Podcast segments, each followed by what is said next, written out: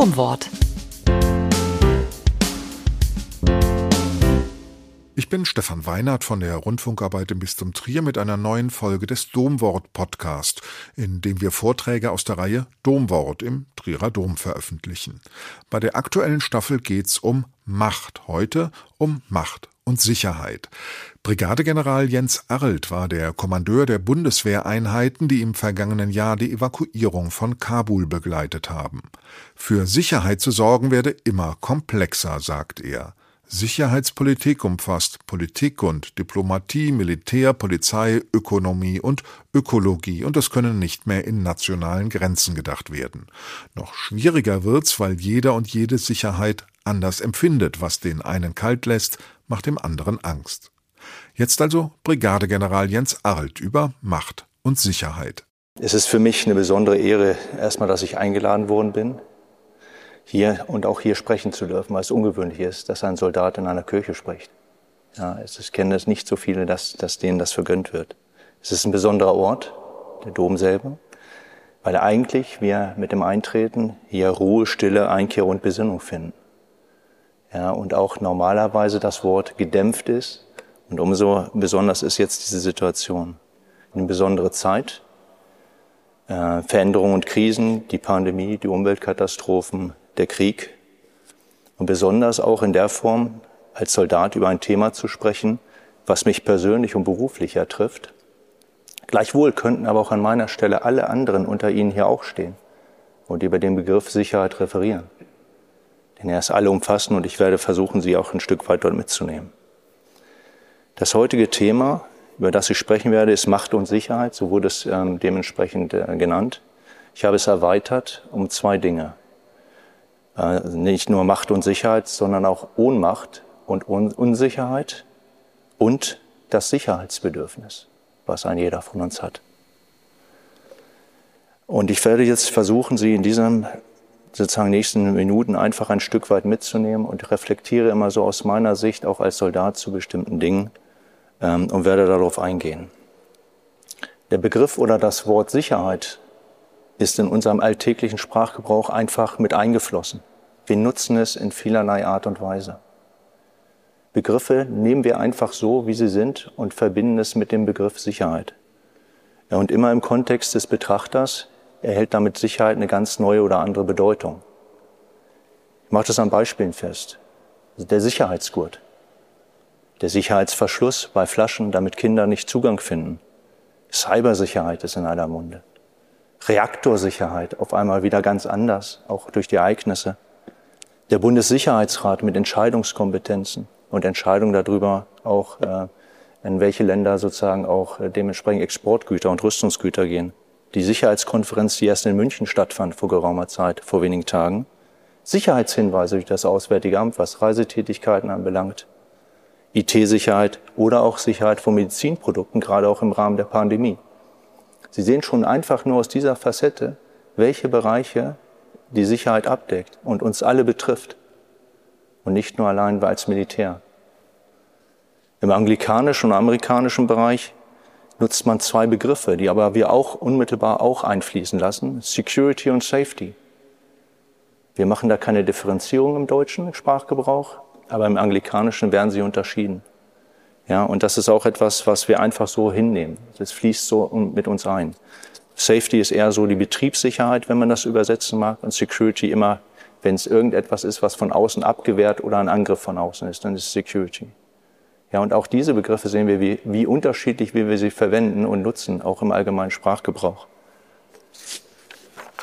Kurzum, Sicherheit ist nicht genau rechtlich definiert und umfasst daher ganz wichtige Komponenten.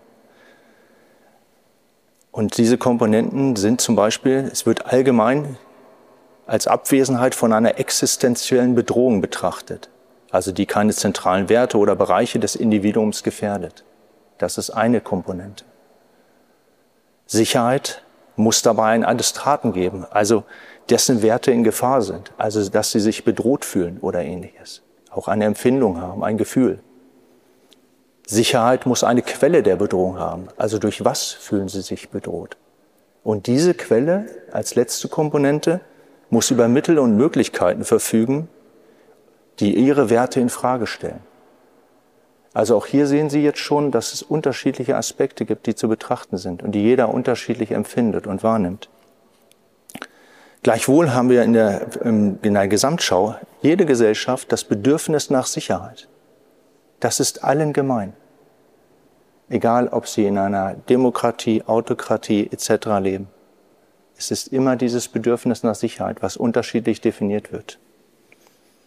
Und es unterliegt immer einer ständigen Dynamik. Sicherheit ist nicht statisch. Sie verändert sich.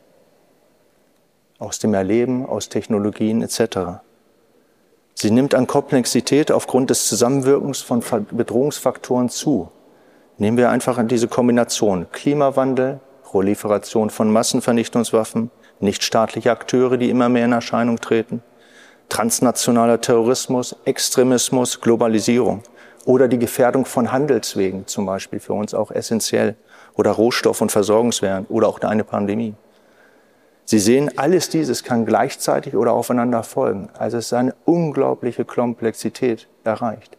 Und es ist damit auch klar, wie ich anfänglich ausführte, dass ein jeder von Ihnen referieren könnte dazu weil er unterschiedliche Erfahrungen hat in diesen Bereichen. Dieser stetige Anstieg von den Bedrohungsfaktoren, von denen ich hier nur einige ähm, äh, auf, erwähnt habe, und deren Vernetzung verändern auch bestimmte Begriffe mittlerweile. Sprachen wir anfänglich bei Sicherheit immer von einer Abwehr einer Gefahr, so gehen wir immer mehr hin in den Bereich einer Vorsorge, Risikovorsorge, Krisenvorsorge etc. Auch das hat Einzug gehalten in unser aller Leben. Also die Begriffe sind fließend. Ich nehme sie mit mit zwei Schlagworten, äußere und innere Sicherheit, die jeder von uns auch gehört hat und jeder unterschiedlich auch anwendet. Und wir nutzen sie zum Teil unbewusst auch in der Kommunikation. Ja? Und auch das ist ein Zeichen dafür, dass sich Dinge verändern, dass diese Dynamik da ist. Sie war in früheren Jahren und in meinen Erinnerungen wesentlich strikter voneinander getrennt. Und das schien mir auch so. Ich mache das an Beispielen gleich fest. Hierzu ein paar persönliche Erinnerungen. In den 70er Jahren kann ich mich als Kind noch genau daran erinnern, wenn ich zur Post ging oder zur Bank, damals ganz normal auf dem Dorf, dass dort Plakate, Fahndungsplakate ausgehängt worden sind. Ja, von Terroristen. Auch das war präsent in der Gesellschaft. Das blieb mir hängen. Das ist mir bis heute in Erinnerung geblieben. Und das ist schon wirklich Jahrzehnte her.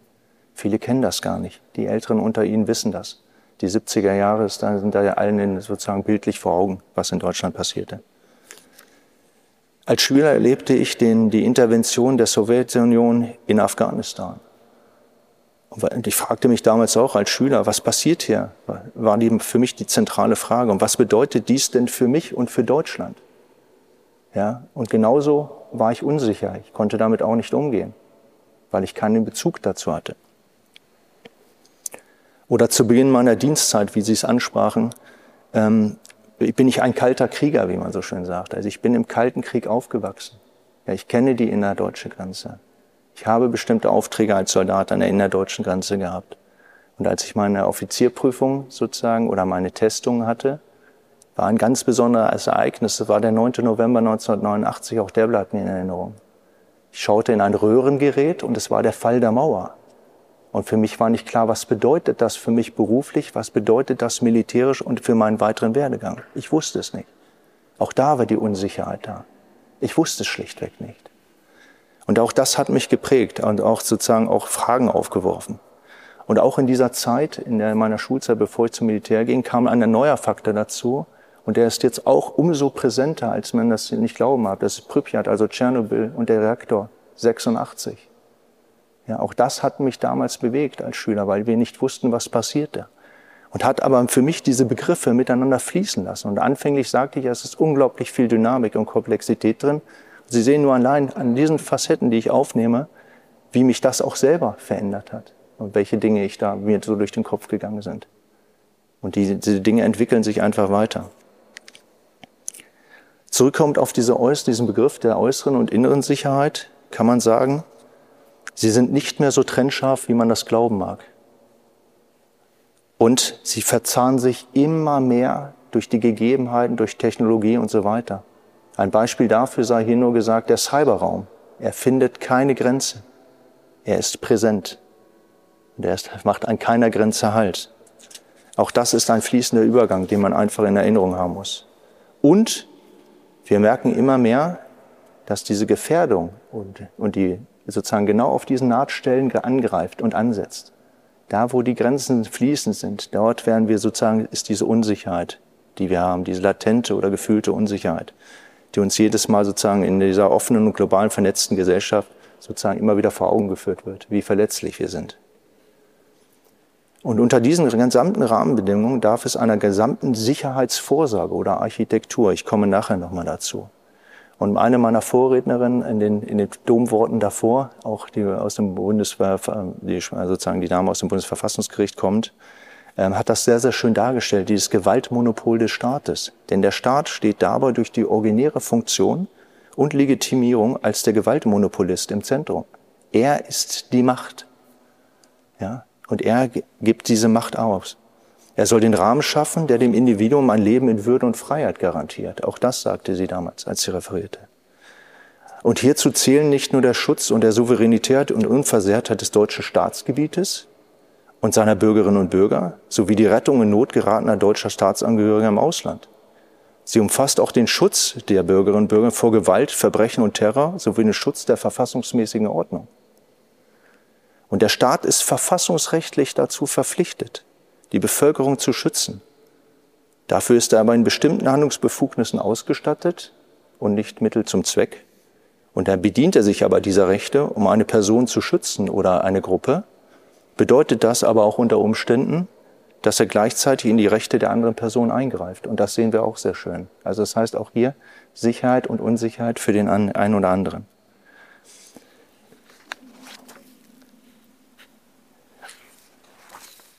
Dabei gilt es immer sozusagen auch diesen Zusammenarbeit immer wieder herauszustellen, dass es innerhalb des Staates und der Gesellschaft ein jeder einen Beitrag dazu zu leisten hat. Es ist nicht der Staat allein, der die Sicherheit schafft.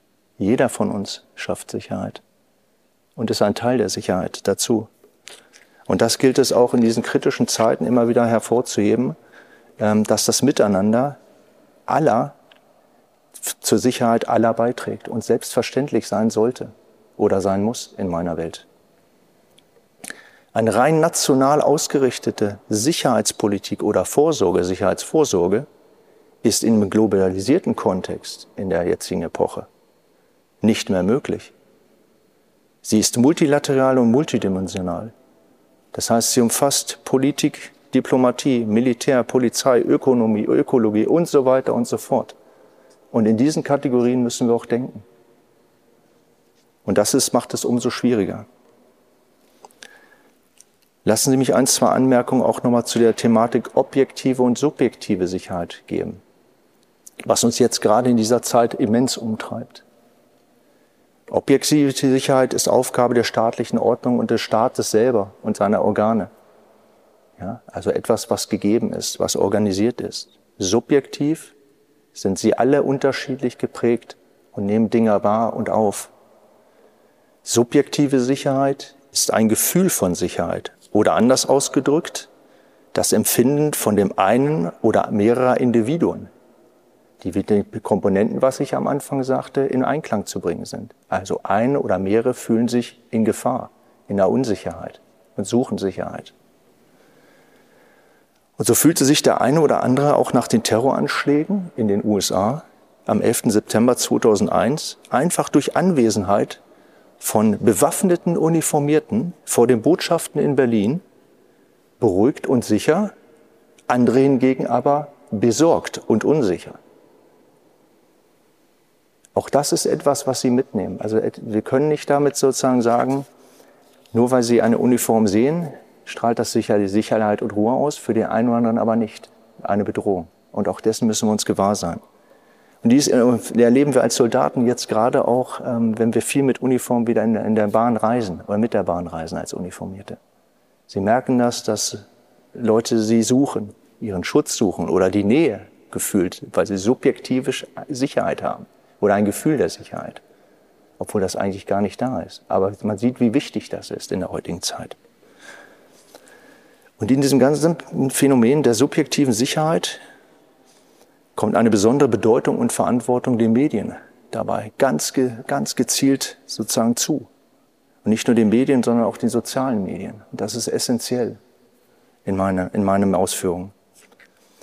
Fokussiert in der heutigen Welt tut man sich meistens auf plötzlich meist negative Einzelereignisse. Es wird über Terroranschläge berichtet, es wird über Kampfhandlungen, über Epidemien, wird eher und intensiver berichtet als über positive Entwicklungen, die länger dauern. Also es wird mit Masse der negative Aspekt in den Vordergrund gestellt. Und so wird unser gefühltes Sicherheitsempfinden damit auch unmittelbar und mittelbar beeinflusst. Ein Beispiel dazu kann ich aus eigenem Erfahren Ihnen mitgeben. Die Evakuierungsoperation in Afghanistan ist für mich die erste militärische Operation gewesen, die in Echtzeit in Deutschland übertragen worden ist. Also ihr gesamtes Handeln hat damit auch subjektiv Einfluss auf die Gesellschaft. Auch das ist ein neues Phänomen gewesen. Wir sehen das in der jetzigen Phase genauso. Ja, in der Ukraine. Ja. Wir nehmen damit aktiv teil und werden beeinflusst in gewisser Art und Weise.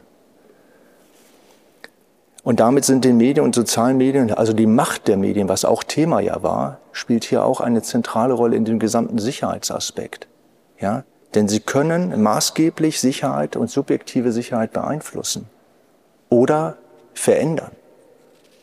Und hier gilt es aus meiner Sicht zwei Dinge sozusagen, die stelle ich heraus, äh, ganz wichtig ähm, zu beachten. Hier geht es einmal um Schnelligkeit und Oberflächlichkeit gegenüber Objektivität und Informationsgehalt. Oder, anders ausgedrückt, Unsicherheit und Sicherheit.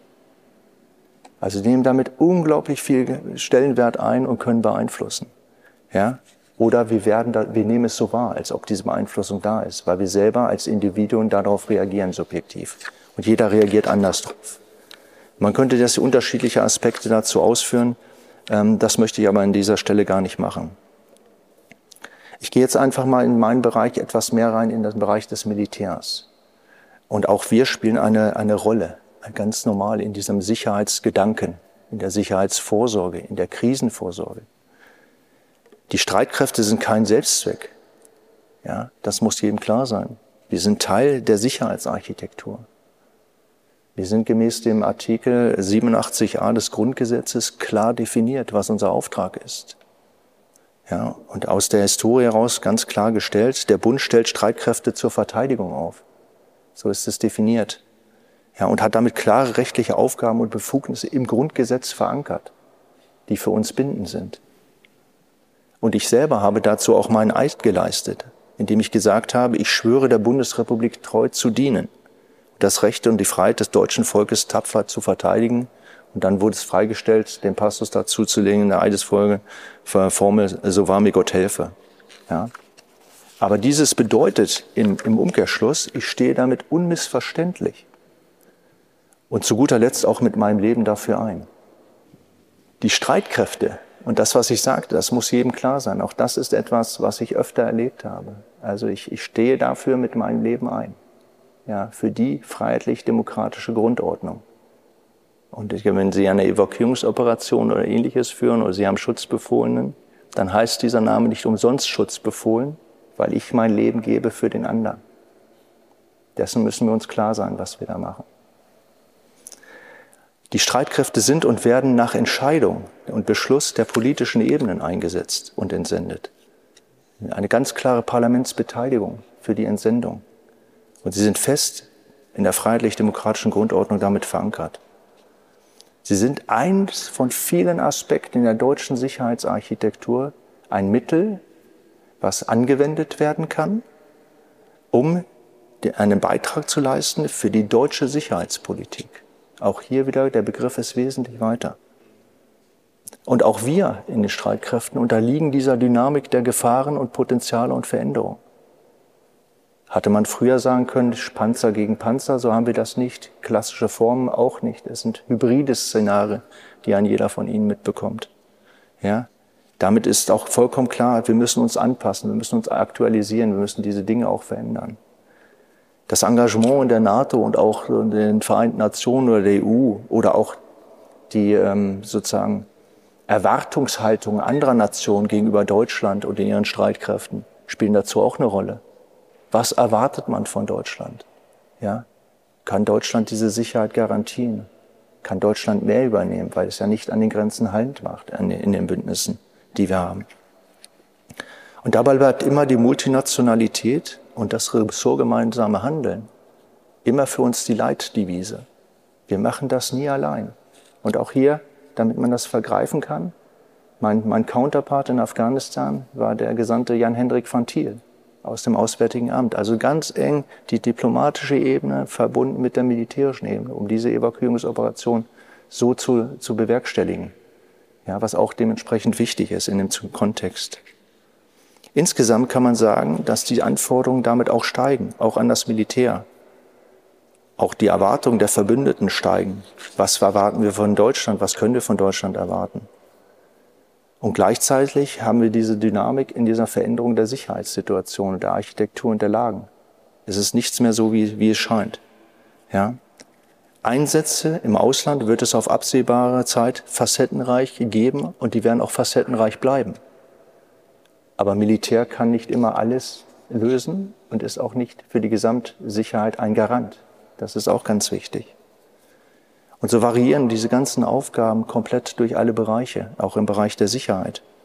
Ja, wir bilden Leute aus in anderen Ländern, ja, was unglaublich viel Zeit in Anspruch nimmt, weil sie sich in andere Kulturkreise eingeben müssen, um auch ein Stück weit Sicherheit dort zu produzieren. Und sie haben nie die Gewissheit, ob diese Sicherheit, die sie dort mitentwickeln, nachhaltig ist und bleibt. Ja, auch das ist etwas, mit dem sie umgehen müssen. Wir leisten humanitäre Hilfe dort, wo sie ähm, dementsprechend erforderlich äh, ist. Oder auch, wir wenden militärische Gewalt an. Das heißt, bis letaler Gewalt. Auch das ist eine Aufgabe im Rahmen der Sicherheit, wenn es darauf ankommt. Ja, dass sie dementsprechend auf die Exekutivorgane und dementsprechend die Streitkräfte zählen können. Aber auch in der Amtshilfe sind wir eingesetzt. Und das hat auch jeder mitbekommen, ähm, dass auch dieses sozusagen die letzten zwei Jahre die Bundeswehr oder die Streitkräfte immens gefordert hat im Rahmen der Pandemie. Und jeder hat da unterschiedliche Aufgaben äh, dementsprechend gesehen oder hat sie in Impfzentren gesehen, in der Kontaktnachverfolgung etc. Also es ist ein Riesenportfolio mittlerweile, wo wir in den Sicherheitsarmen drin sind. Und nicht nur nach außen gerichtet, im Ausland, sondern auch nach innen gerichtet. Aber auch nach Grundgesetz vollkommen klar geregelt. Ja, denn die Amtshilfe, gesagt, ist nach Grundgesetz Paragraph 35 ganz klar fest definiert, wo, wo die Streitkräfte im Inneren eingesetzt werden können oder unter welchen Rahmenbedingungen. Zu den Aufgaben kann man einfach nur eins sagen, heute ist Landes- und Bündnisverteidigung wieder wesentlich mehr im Fokus. Und auch über die letzten Jahre. Und gerade die Ereignisse in der Ukraine haben uns das nochmal deutlich vor, vor Augen geführt, den Spiegel vors Gesicht gehalten. Ja, und auch das werden wir im Rahmen der kollektiven sozusagen Organisation und unserer Einbettung in die Bündnisse dementsprechend machen. Ähm, und auch Rückversicherung spielt eine Rolle und Abschreckung. Ja. Und äh, auch das hat sich verändert. Als die Twin Towers damals zu, zu, in sich zusammenbrachen und ich in einer anderen Dienststelle war, hieß das für uns auch, was heißt das? Dann wurde die uneingeschränkte Solidarität äh, dementsprechend ähm, ausgesprochen. Auch das hatte bestimmte Auswirkungen auf uns. Die Annexion der Krim 2014 hat auch die Streitkräfte und diese gesamte Sicherheitsarchitektur verändert. Auf einmal war die Annexion oder der Raumgewinn und die, die Teilhabe ja, oder die, der Machtanspruch auf Raum etwas, was wir bis dato einfach ausgeschlossen hatten für Europa. Ja, es resultiert in die Stärkung der Ostflanke. Also wir haben Kräfte, wie Sie es jetzt auch mitbekommen haben, damit auch in Litauen, wir haben Kräfte im Baltikum. Wir sind mit, mit Luftfahrzeugen im Baltikum. Wir sind in, in der Schwarzmeerregion unterwegs. Auch das dient alles diesem kollektiven Sicherheitsaspekt in der Gesamtschau als Teil der Abschreckung. Und da sind wir auch. Und wir machen das. Wir sind im Rahmen des Krisenmanagements unterwegs. Auch das ist wichtig in diesem, in diesem Kontext. Auch für Ihre Sicherheit. Ja, in Friedensmissionen, wo wir Kräfte ausbilden oder Sanktionen oder Embargos mit durchsetzen auf den Seewegen. Wir sind aber auch zur Unterstützungsleistung im Inneren eingesetzt, also zum Beispiel Überwachung unseres Luftraums, was Sie gar nicht so wahrnehmen, wo die Alarmrotten fast regelmäßig rausgehen, um dementsprechend äh, Luftfahrzeuge abzufangen bzw. zu überprüfen, weil sie sich nicht angemeldet haben. Auch das gehört zu unserem Portfolio mit dazu. Wir haben Hilfe geleistet in den Naturkatastrophen oder schweren Unglücksfällen. über zwei Jahre lang die Pandemie mitbegleitet. Wir waren im Ahrtal. Jeder hat das vor Augen, die Katastrophe, die Fluten. Ja. Wir waren im Kampf gegen den Borkenkäfer im Einsatz. Auch da schmunzelt der eine oder andere. Auch das war wichtig. Ja, um das Altholz, den Altholzbestand rauszukriegen. Ja, weil es auch massive Auswirkungen hatte. Bis hin auch gegen die afrikanische Schweinepest wurden wir eingesetzt. Auch das hat man vergessen vielleicht. Also Sie sehen einfach, es ist ein riesen, riesen Aufgabenfeld im Rahmen auch von Sicherheit oder anderen Aufgaben, die wir wahrnehmen. Die militärische Evakuierungsoperation, die ich führen durfte, ist dabei nur eine Facette im Rahmen dieser Krisenvorsorge.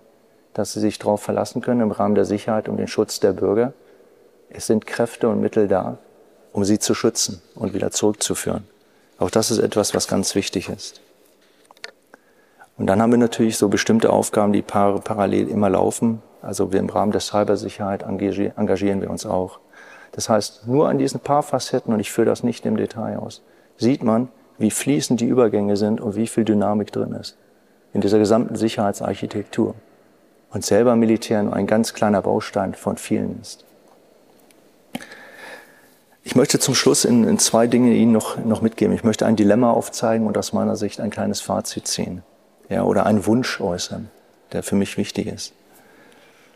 Das Dilemma, in dem wir stecken, ist, die Veränderung der Bedrohung und dessen Empfinden führt zum ständigen Ruf und Anpassung nach Sicherheit.